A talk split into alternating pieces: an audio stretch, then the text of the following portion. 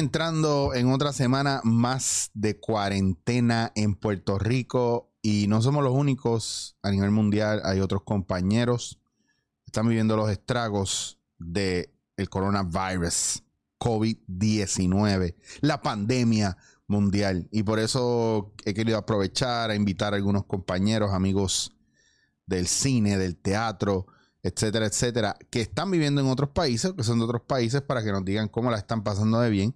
Así que, señoras y señores, por favor nos ponemos de pie para recibir a ese ilustre, a ese maestrazo, a ese eh, eh, erudito del trabajo físico, corporal, eh, de la improvisación física, el gran Jorge Mahatma Costa. Gracias por una humilde entrada. Directamente de Buenos Aires, Argentina. Tú estás en Buenos Aires, ¿verdad? No, no lo dije mal. Sí, sí, sí. Ah, bueno, estamos bien. sí. Jorge, amigo cafetero, un hombre que fue cafetizado en Colombia, que fue traído, traído al lado oscuro del café.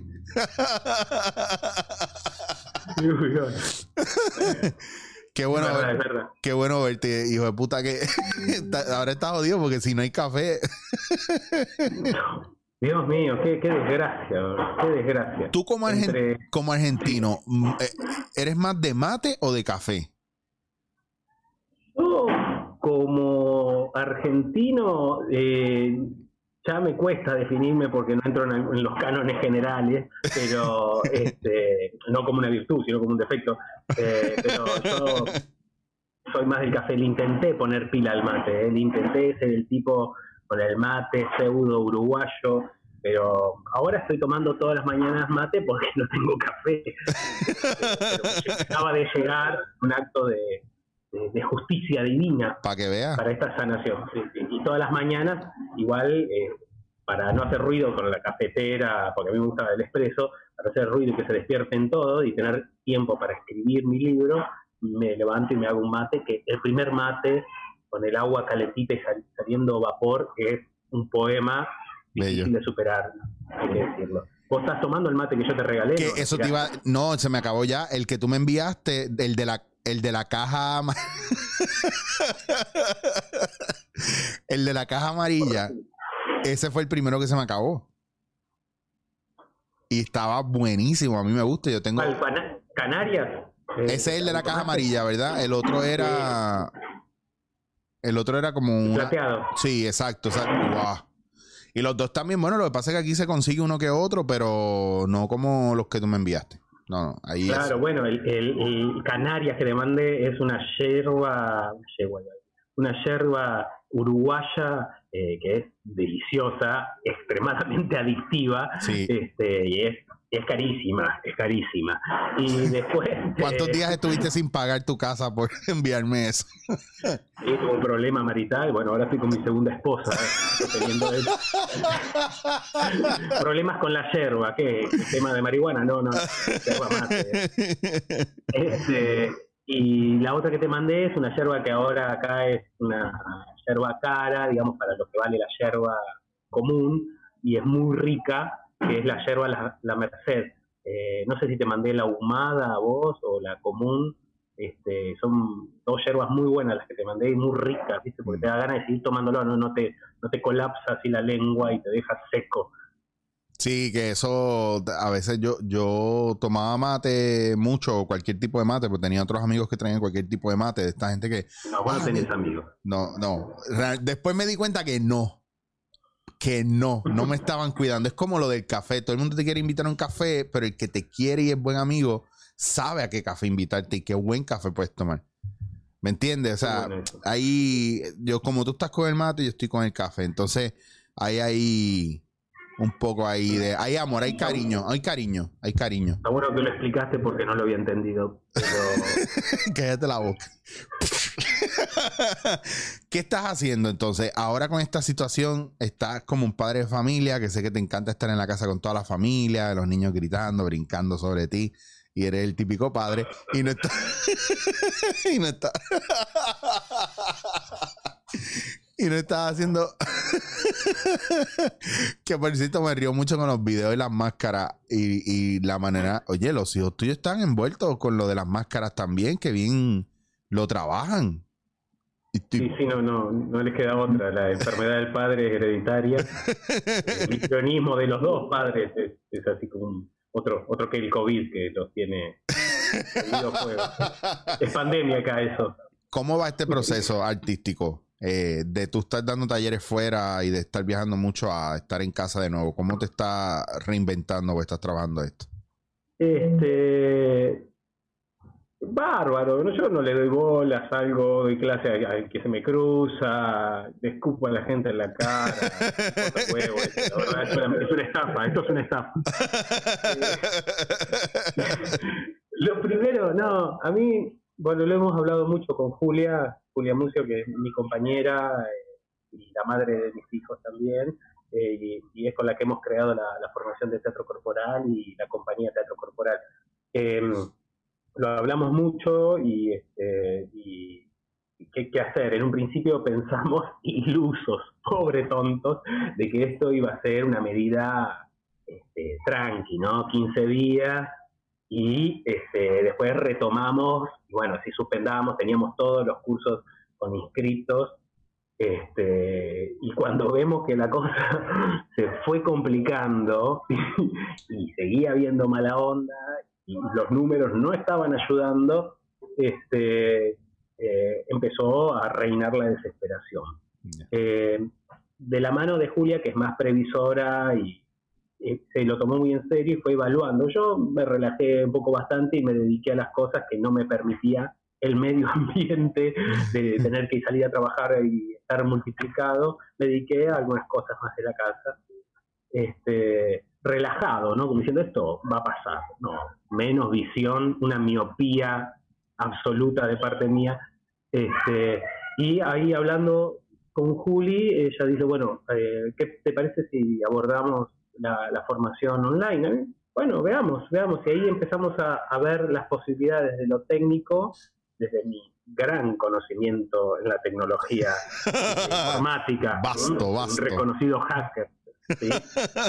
Soy Asker en, la computadora más que este, y, y, bueno, y ahí orden y creamos un sistema para poder seguir dando clases eh, con todos los alumnos inscritos eh, y encontramos un lindo sistema que está funcionando y ahora estamos viendo en poder hacer un lanzamiento para por fuera de nuestro estudiantado, ¿no? Para por mucha gente que, que tiene ganas y no se animó a arrancar o por las mismas distancias, claro este, poder abrir una formación actoral online, este, virtual, con muchos al tiene, ¿no? Formación actoral virtual online, mucho, mucho, es difícil, así que le vamos a poner una sigla, como actúa, aunque no tenga nada que ver, actúa. ideas, nada más. Brainstorming, brainstorming. Está eh, rapidito con eso. claro. Y bueno, y ahora estamos dando clase, la verdad, la respuesta está buena, nosotros nos va entusiasmando y vamos encontrando la forma de poder comunicar eh, y qué comunicar y encontrar los medios bien claros. Eh, y los chicos, los estudiantes, este, están teniendo buena respuesta, estamos pidiendo tareas y, vamos, vamos creando, vamos avanzando, que está bueno. Obviamente, no es teatro, es como dice Juli, son herramientas para la actuación. Claro. podemos trabajar pero bueno, está bueno porque eh, es linda la respuesta de, frescura, de agradecimiento, de humanidad que, podemos lograr por esto, y no que sea un simple tapabache, ¿viste? No, nos ocupémonos con, algo, no, sino que sea una linda oportunidad para poder abordar otros aspectos de la actuación, que a veces uno lo tiene descuidado, como eh, el trabajo ante una cámara, este, o el que te da la posibilidad de ser autor, director, este, productor, eh, todo a la vez, y podés crear un, mini mundo eh, con una camarita en tu casa, que es una de las bondades de, esta, de vivir en esta época y que podemos usar eh, las condiciones adversas para crear algo, ¿no? Y también como parte de, ser artista, ¿no? De, ser actores y creadores, poder utilizar la situación para poder hablar desde otro aspecto de la misma, ¿no? No dejarla pasar ni negarla, ¿no? Tomar otra otra opción. Sí, aprovechar, aprovechar las oportunidades que puedan haber dentro del entorno donde estamos, porque no podemos estar para decir, ah, pues no lo voy a hacer porque no tengo esto, esto y lo otro, que el trabajo del improvisador es que todo suma, entonces cómo, cómo desde donde estamos nos adaptamos y hacemos, y, y hacemos algo que no necesariamente tiene que ser forzar el estar en redes, porque eso es lo que está pasando con mucha gente de los medios, que está forzada a buscar un espacio en redes. Eh, y otra gente está en la de volver a los libros, en la de relajarse un poco más, descansar un poco, estudiar otras cosas, incluso hasta darse el tiempo de sentir su cuerpo, que hay gente que vive la vida y no se da cuenta que está, que está caminando hasta que se sienta y dice, pues, no. es, maravilloso las, las, oportunidades que te da. Además, la, la conciencia de tiempo, ¿no? Para mí es decir, wow, ya ahora estoy en la etapa en que no sé si es esta es una situación surrealista o la que vivíamos antes de una situación surrealista. O las dos, ¿no? O sea, es físico esto. Claro, y este, entonces hay una incertidumbre de que la realidad es que nos siguen eh, posponiendo la vuelta a la, a la, normalidad. Entonces estamos en esta, en esta cuestión de incertidumbre. No sabemos qué va a pasar. Yo tenía varios proyectos. Yo, o sea, tenía varios proyectos. ay, sí. Me da miedo todo, quedarme, irme. Pero es que tuviera al lado, te metí un clase de puño en la cara, así. Mire, cabrón. Mira, tenemos que. Eh, ¿qué, ¿Qué era el próximo viaje que tú tenías? Perú. Perú, justamente hoy estaba dando, estaría dando la, la primer clase eh, en Lima. Este, tenía una gira que estaba buenísima, gracias a Andrés Pinoza, un productor amigo de allá y, íbamos a, iba a hacer ciudades, un montón de funciones, estoy re contento de, esta oportunidad que me dio el COVID de no hacerla. Este, terminamos acá la entrevista. Déjame tomar tu cara de frustración. bueno, pero ya yo había hablado con Chapaza para ver si este año volvía para allá, para Perú. Así que a lo mejor terminamos coincidiendo cuando tú retomes tu gira y yo retome con Chapaza los talleres. Creo que no voy a poder cuando pueda vos. Sí, sí, hasta, hasta, que te diga que va a haber mucho café envuelto. ¿A cuándo vas?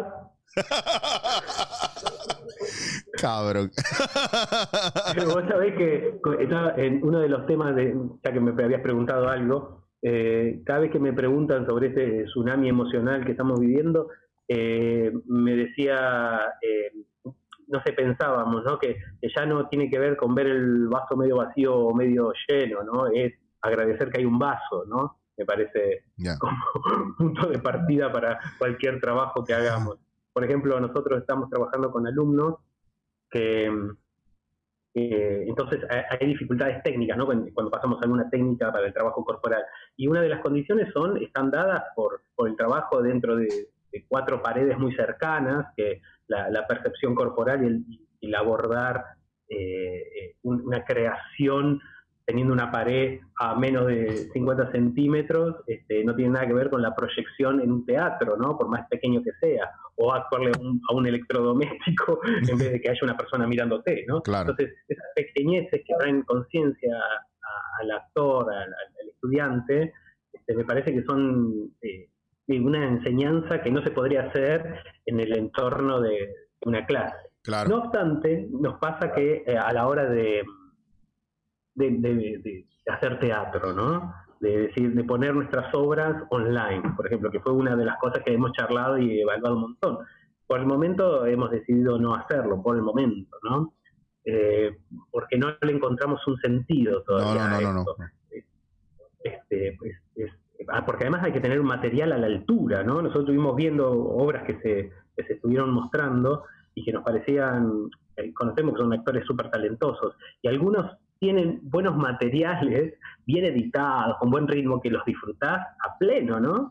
Y que suplen la, la, falta de, del teatro. Pero hay otros que están a cámara fija y te destruye la, teatralidad. No, y, al no y, a, lo mejor al no estar el público tan presente, que es la, la, es la parte esencial, y siempre que yo estaba en ensayos o en procesos de producción, nosotros montamos tomando en cuenta de que va a llegar un momento y decimos, mira gente, recuerden que todavía falta el elemento público. La energía del público ahí influye mucho en el proyecto. Tú puedes tenerlo completamente marcado y estructurado y lo que sea, y el factor público, la reacción del público influye mucho en el proceso también. Entonces, yo pienso que eh, eso, eso también eh, es una de las razones por las cuales yo bloquearía totalmente esos eventos así. Si es música, son, es otra cosa. Si es poesía, es otra cosa. Pero en el caso de, de actores que están envueltos en escenas, no, ah, yo hay proyectos que necesitan, eh, el proyecto del teatro necesita público. Y para mí es, otra magia, es otra cosa espectacular. Que te envolviste con tu libro y pude leer varias cosas del libro. Me parecieron brutales, extraordinarias y certeras. ¿Cuándo vas a sacar este libro?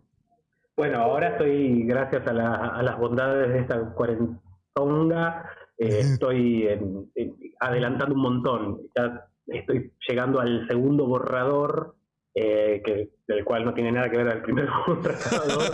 claro. Este, y que, y que se me transformó, como le digo, porque estoy trabajando con una correctora, que es una, se llama Nuria Gómez Velar, que es una doctora en lingüista y, lingüística y corrección, este, y que, hace que mi jeringosa eh, tenga un sentido para que yo pueda escribir, para que alguien lo entienda más allá de... Ah, ahora, por, eso te, por eso te entiendo mejor ahora que antes, ya ella.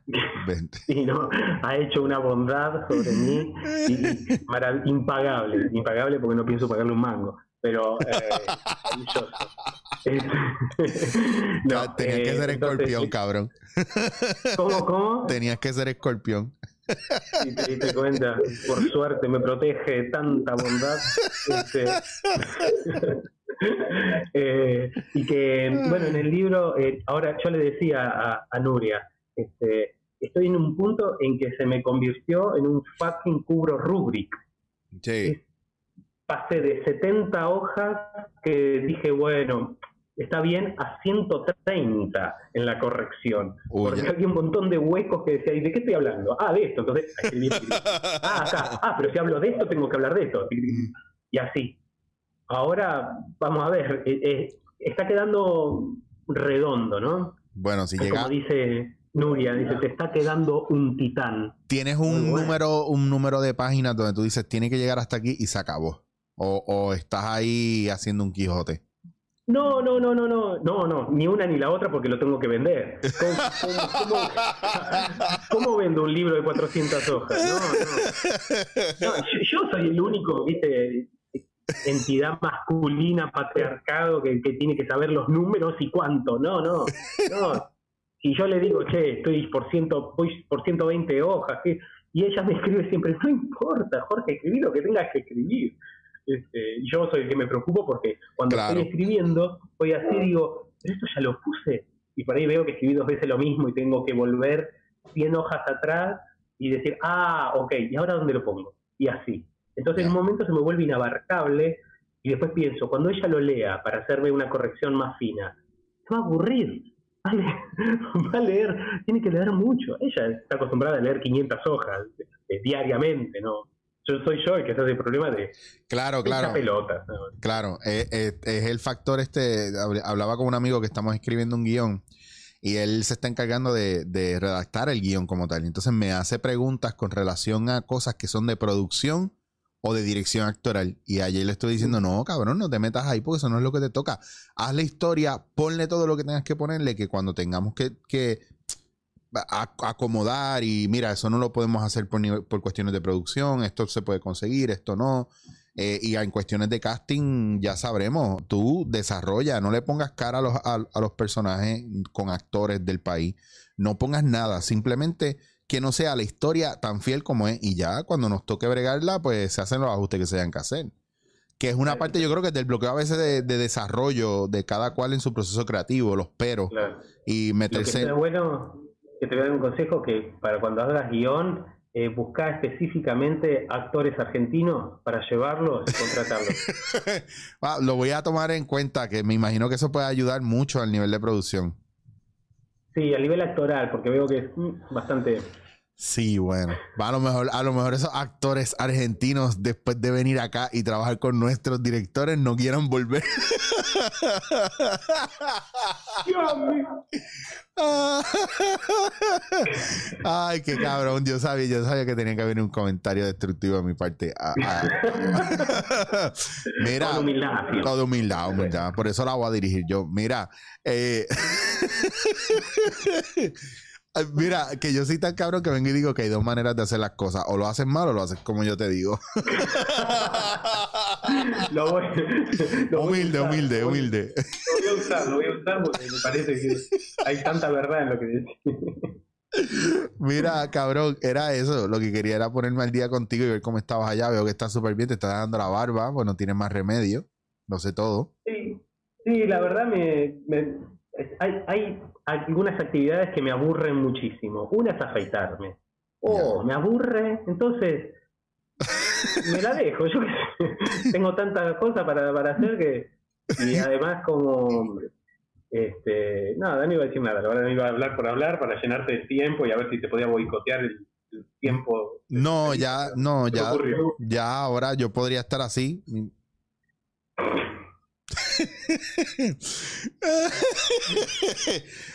Jorge, por favor, dime para la gente que te quiera buscar y ver lo que estás haciendo tus redes sociales, por favor, por favor, amigo, por favor. A ver, No te vayas, este, por favor. Eh, sí, bueno, para en mi Instagram pueden ver algunas publicaciones y vamos colgando también entrevistas. eh, arroba eh, Jorge Mahatma Costa. También en la en el Instagram de la compañía, también que tenemos con Julia, vamos subiendo cosas también, tanto de nuestras creaciones, entrevistas y, sobre nuestras obras, eh, que es eh, arroba Teatro Corporal. Y también en nuestra web, ahí vamos subiendo todo, que es teatrocorporal.com.ar. Este, y sino también en Facebook, Jorge Costa o Jorge Mahatma Costa en Facebook, o Formación de Teatro Corporal, o Julia y Jorge, como quieran. Ahora se viene una entrevista en breve de que le van a hacer mañana a Julia. eh, Ah, esa es buena. eh, Está buena, yo las vamos colgando las direcciones y el jueves me hacen otra a mí, este, otra, unos estudiantes eh, peruanos creo. Eh, creo no, creo que son estudiantes, sé que son peruanos. ¿no? Este, y, y estamos gestionando una que está muy interesado un chico, Peter Brook, que quiere hacerme una entrevista Ah, un, eh, un, tal, Instagram porque quiere conocer, saber, aprender algo. un tal Peter Brook, así, de la nada. Claro.